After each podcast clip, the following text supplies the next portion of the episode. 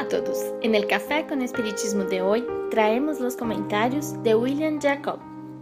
En este episodio vamos a reflexionar sobre el capítulo 11 del libro Jesús en el Hogar, intitulado El Santo Desilusionado, dictado por el espíritu Neo Lúcio, psicografía del medium Chico Xavier.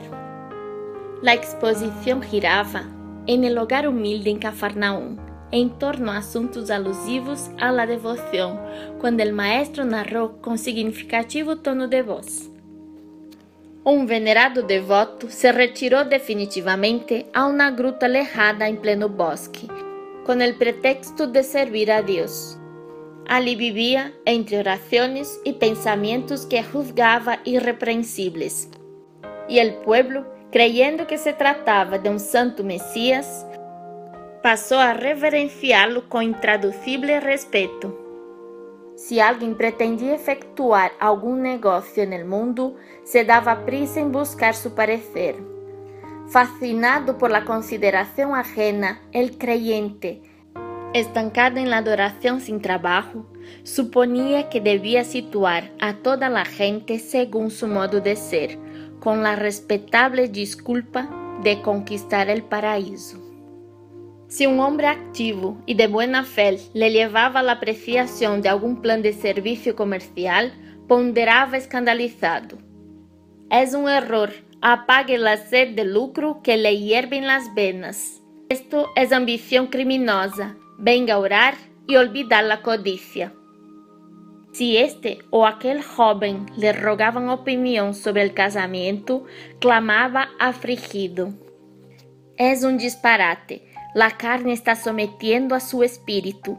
Esto es lujuria. Venga a orar y consumir el pecado. Quando um ou outro companheiro lhe implorava consejos sobre algum elevado cargo em la administração pública, exclamava compungido: É um desastre. Aléjese de la pasión por el poder. Esta es vanidade e orgulho. Venga a orar e vencer los malos pensamientos. Si surgia alguna persona con buenos propósitos, solicitándole la opinión sobre alguna fiesta de fraternidad en proyecto, objetaba con irritación. Es una calamidad. El júbilo del pueblo es libertinaje. Huya del desorden. Venga a orar para sustraerse de la tentación.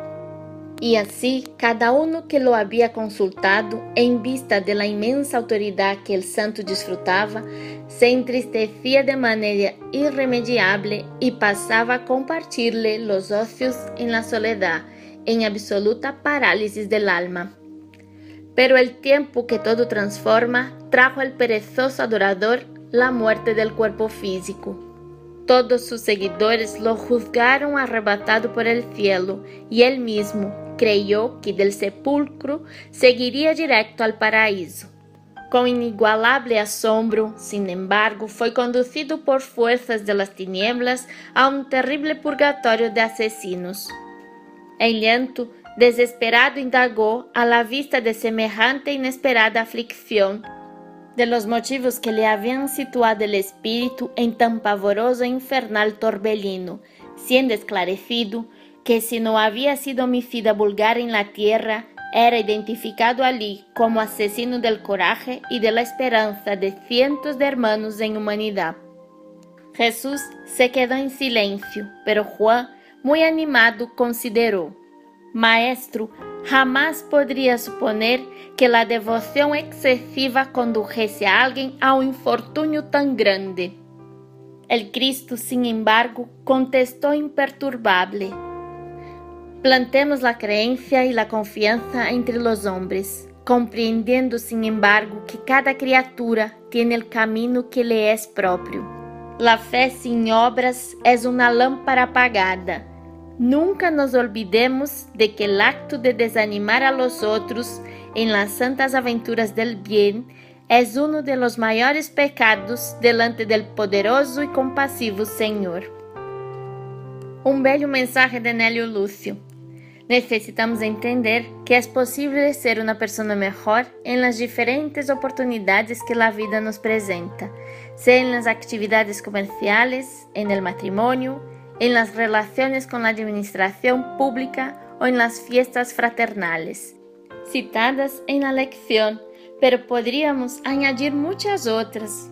Toda cuestión de cómo enfrentamos las situaciones en donde estamos situados. El mensaje nos llama la atención para el cuidado que debemos de tener con la idolatría, ya que el ser idolatrado no siempre tendrá las mejores orientaciones. Há muitos indivíduos que se apresentam como messias, profetas, líderes religiosos, apontando comportamentos que, em suas opiniões, são os melhores, pero não são mais que a expressão de um ponto de vista, muitas vezes llenos de prejuízos e interesses personais. Muitos de los que parecem ter santidade e evolução espiritual em la tierra são sorprendidos depois de la muerte y se decepcionan al verse con la verdadera realidad lejos de aquella que imaginavam poseer. Lógicamente, não podemos, a causa de ellos, renunciar a escuchar la opinión de las personas a las cuales apreciamos y respetamos cuando tenemos que tomar una decisión importante. Pero es bueno recordar que todo punto de vista é solamente la vista de um ponto, como escreveu o teólogo brasileiro Leonardo Boff. E ao sermos consultados por alguém que confia em nós outros, tenhamos o cuidado para não destruir a esperança e a confiança de aqueles que se dispõem a fazer o bem e que esperam de nós solamente o incentivo. Muita paz y hasta el próximo episodio de Café con Espiritismo.